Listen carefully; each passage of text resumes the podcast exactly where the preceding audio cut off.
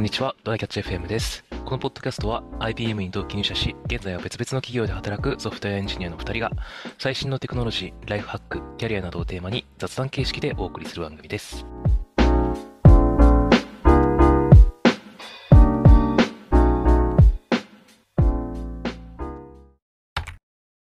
えー7月の頭くらいに、ちょっと、超久しぶりの海外旅行に行こうかなと思ってまして、お、どこ行くんですか？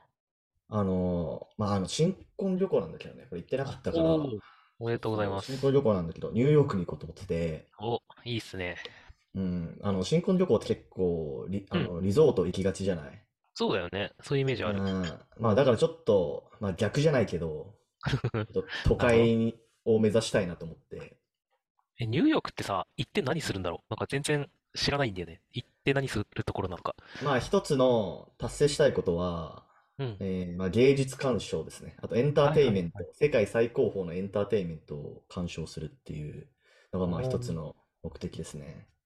ニューヨークなんかなんとなくは勝手にうん博物館のイメージがさ、映画のせいであるけど、美術館もそういえばかなりあるんだよそうそうそうそう。まあ、あとあれですよ。ブロードウェイ、ミュージカル。な。うん。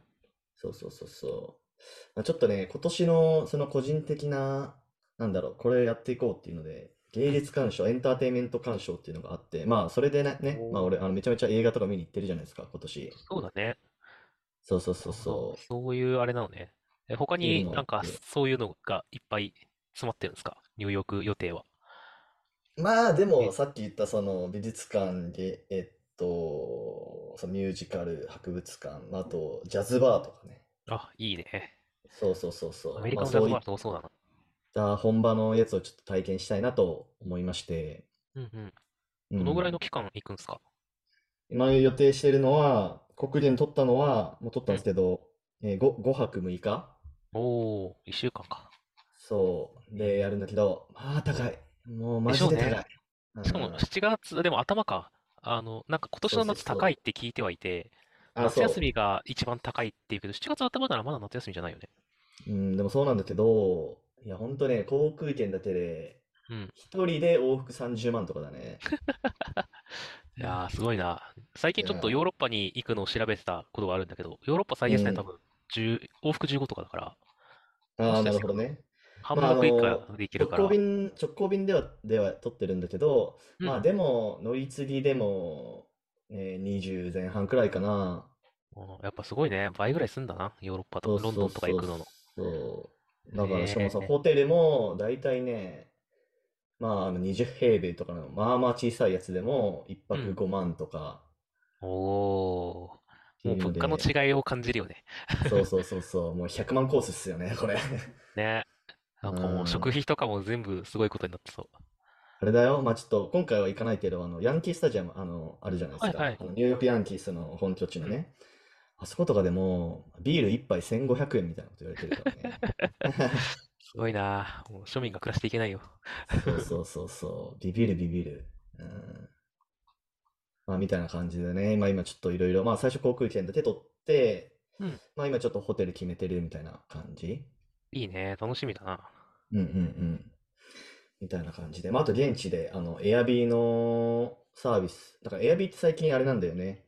あの、単純に家借りるだけじゃなくて、うん。なんかその、体験みたいなのもエアビーできるようになってて、へえ。で、なんか写真撮ってもらうみたいなことをしようかなと思ってたり、あ、いいね。やっぱプロがね、そうそうそうそういろいろツアーとか、ここで撮ると映えるみたいなのをね、やってくれたりするとそうそうそうそういい。よね。まあ、みたいな感じで、ちょっと7月頭、1週間くらい楽しんでこようかなと思うんで、またちょっとそれの、なんて言うんだろう、体験記を話せればいいかなと思っております。そうだね。逆に言うと、い一回分休みになるかな。ポッドキャストああ、が。確かに。どうしようかね。あー、撮ってもいいけどな。ニューヨークから。じ時差を持ってお送りする？それでも全然いいけどね。まあ、それか、あれだったら、せっかくの新婚旅行を邪魔しないために、あの、お休みか取りだめかどっちかすればいいんじゃない？まあそうだね、取りだめでも全然いいですし。はい。まあ、という感じです。はい。はいえーっと、じゃあ本題の方なんですが、うんえーっとね、これが、そうだな、あのー学生の頃とか、まあん。結構新卒3年目くらいみたいな、結構若い時で、なんかやっぱ英語使ってグローバルに仕事したいなみたいなモチベーションをまだ持ってたタイプのうん社会人だったんですよ、僕は。ちょっとコスタ君はどうかわかんないけど。ね。うん、でもなんかその、なんかガツガツした気持ちちょっと30超えてからすごい薄れてきてるなっていうのを実感してて、うそれはなんでなんだ？うーんとね、なんだろうな、まあ、まあそういううん環境に身を置いて働いてる人たちの実情とかっていうのが分かってくるじゃないですか。まあなんかそのツイッターとかでさ、それこそ Google Japan の人とかフォローしてるとさ、そうだね。いろいろうん、聞こえてくるし、最近だとレイオフ、レイオフの話がね、結構流れてくるたりだとか、うん。うんで、そうやってなんか見てると、いや、辛そうだな、みたいな。なんかどこまで、どこまで行ってもやっぱり英語に劣等感を感じながらやってるんだな、みたいな。そうだね。うん。ここはちょっと難しさがあるよな。っていうのもあって、で、そもそもの、なんだろう、その、まあ、英語はまあ、うまくはなりたいけど、うん。まあ、全然それ以前に、単純にその、いいサービス、いいプロダクトを作りたいっていう気持ちの方が大きいし、うん。で、まあ、その、そのためにやりたいことがまあ、どんどんあるわけじゃないですか。うんで、それをなんか英語が話せないっていう、あれで、なんだろうな。そこがこううまくいかないっていう状況は全然あると思ってて。ああ、コミュニケーションエコラー的ミュニケーションな話が。。がそうそうそうそう。まあ、であればなんかやっぱり、その、自分の、その、いけてると思うプロダクト作りをやっていくためには別に英語を話さなくても全然いいんじゃねっていう 考えに、まあ、陥ること、陥るというか、まあ、そう考えてしまうことが結構多くなってきているというか、そうだね。うん、まあ、よりこう、グローバルな、なプロダクトを作るっていう意味では、まあでもそれでも別にね、日本人だけでも作っていけるっちゃ作っていける世の中になってきてるしな。まあね。あとはなんか、どっちかっていうと本当に 2C とかをやるんだったら文化とか法律とかの方にうん。うん。詳しい、なんか英語だけじゃない何かになってくる気はするし、うん。どうなんだろうな。あと、正直、仕事の道具として英語を使いたいだけだったらさ、なんはいかあと2年ぐらいもすりゃ、あの、なんか全部のツール自動翻訳でなんか気にしなくても英語、英語話者の人と喋れるようになる感じしない？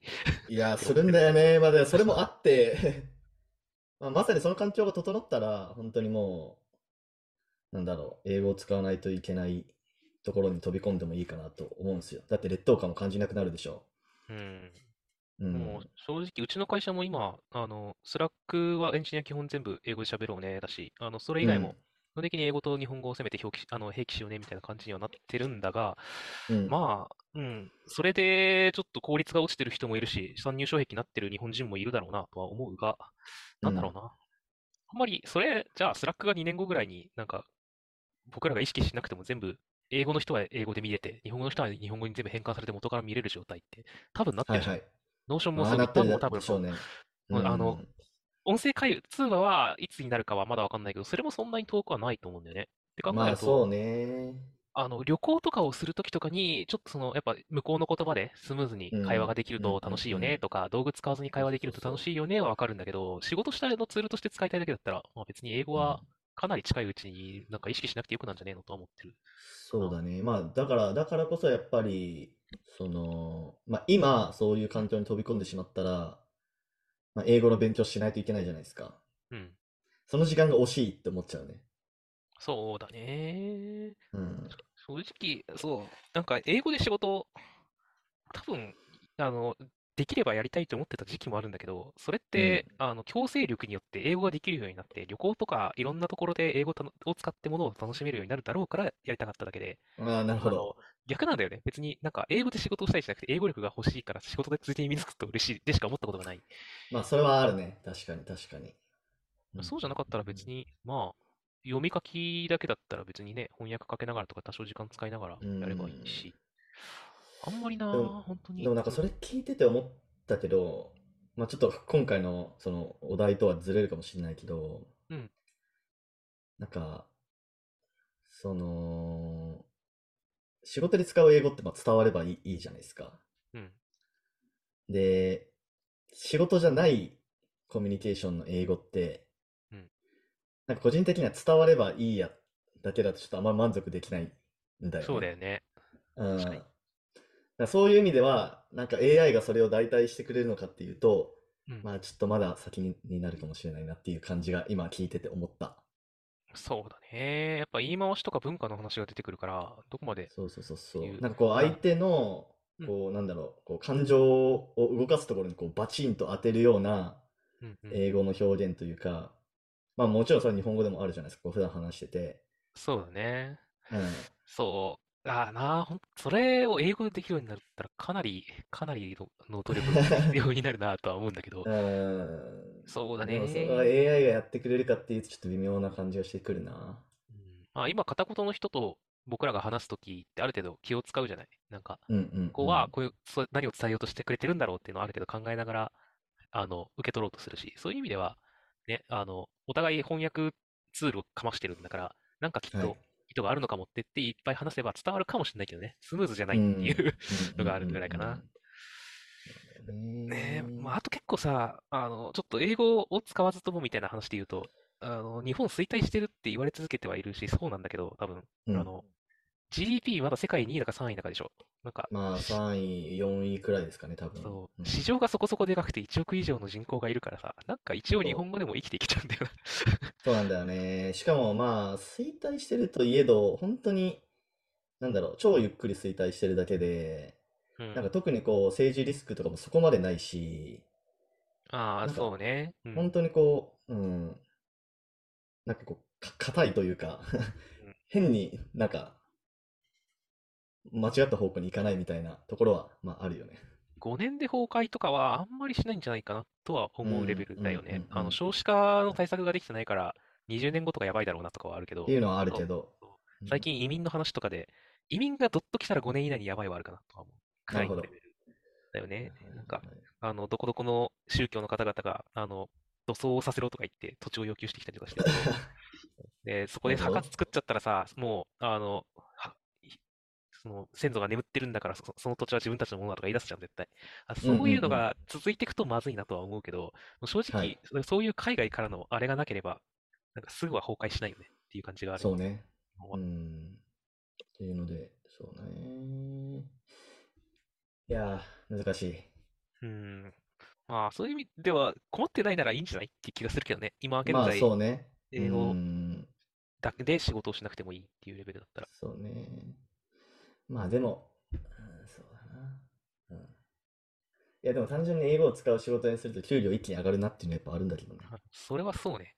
うんそれはそうなんだけど、あれなのかね。あの、今後も音声通話がメインになるかね？なんか、あ、まあなるかもしれないけど、どのぐらいそこ縮まるかな？あの、英語の、まあ、まあ通訳の、通訳のツールがどんどん発達して、ほぼノータイムでできるようになったらさ、そこの差ほぼ縮まるじゃん。どうせリモートだし。そうだ。ね。そうだね。てか今でももうもはやほぼリアルタイムにさ、なんかうん音声を翻訳じゃないけど、その誰かの声に変換して、もともと、あの、まさにあれよ、岸田総理の声に変換して、あリアルタイムで確かやってたと思う。うん。っうんうん。ていうところまではもう来てるから、まあ、あとはそれを誰かの声じゃなくて翻訳してアウトプットするっていう、うんそこまで変わんないんじゃないかな、その、なんだ、計算量というか。そうね。で文字起こしぐらいは瞬間でで割とできるようになってるから、それの翻訳までがもうちょっと早くなったら、どうせその、オンライン通話ってさ、ちょっと相手のこと待つじゃん。その、そうだね。リアルでのね、やりとりよりは。って考えたら、はいあんまり気にならなくなって、意外と英語で仕事するってことのアドバンテージっていうか、英語でできる人だから高いにならなくなってくる可能性があるかもな、とは思うよね。ってなると、やっぱりもうもはや、その、コミュニケーションスキルというか、ソフトスキルの方、まあその、え英語、英語、英語ってハードスキルだよね。わかんないけど。ああ、まあかな一種、一うん種の、ちょっと際どいとこだけど、うん、でもあるよね、ハードスキルでもある。まあそ、そうすると、まあ、よりソフトスキルの方が重要になってくるというか、うん。そう、まあそうじゃないところの方が重要になってきたりするのかな。うん。政治力みたいなところもあるはあるだろう。そうそうそう結構でかいだろうし、うんあの、まあ、AI のをどれだけ使う世の中になるかによって、それの使い方とか、あとは単純に、その、実力っていうとあれだけど、仕事の、の、僕らが日本で一緒に仕事をしてる人でも仕事の能力って感じるじゃない？エンジニアリング力とかさ。まあね、それはそうそうだと思う。いうものがやっぱり、ベースの部分が大事になるんだろうな。はいはいはい。そうですね。はい。まあそうね。ちょっとこのあたりもどんどん変わっていきそうっすね。まあちょっとね、まあうん個人的に多分、先数年くらいはもうちょっとよ様子を見たい。このえ英語を自分で頑張って勉強するか否かっていうところに関しては。そうだね。とりあえず、こもう今年海外行くのには僕そんなに英語力間に合わないだろうけど、まあぼちぼちいろんなとこ行くだろうから、英語力上げとこうかなとは思ってる、正直。うん、なるほど楽しむためにね。はい。はい。はい。じゃあ終わりましょうか。はい、えーはいこんな感じで週2回のペースで配信しているので、Apple Podcast もしくは Spotify でお聞きの方はぜひフォローお願いします。はい、では今回も聞いていただきありがとうございました。はい。ありがとうございました。